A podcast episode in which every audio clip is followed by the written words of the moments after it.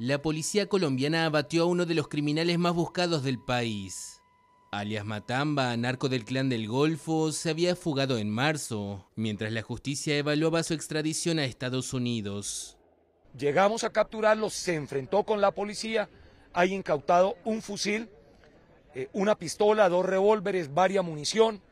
La información que tengo es que habría lanzado una granada a, a los comandos jungla de la Policía Nacional. Considerado el enlace del clan con el cártel mexicano Sinaloa Nueva Generación en el Pacífico colombiano, Matamba escapó de una cárcel de Bogotá el 18 de marzo, con la presunta complicidad de la Guardia Penitenciaria. Tras la huida, las autoridades activaron un comando para capturarlo con ayuda del gobierno de Estados Unidos. Estos criminales del, del clan del Golfo van a seguir cayendo. Vamos a ir liberando al país de todos estos símbolos del mal. Cada vez que caiga un símbolo del mal, triunfa el Estado colombiano. El gobierno capturó a finales de 2021 al máximo jefe del clan del Golfo, Dairo Úsuga, alias Otoniel, quien fue extraditado a Estados Unidos a comienzos de mayo.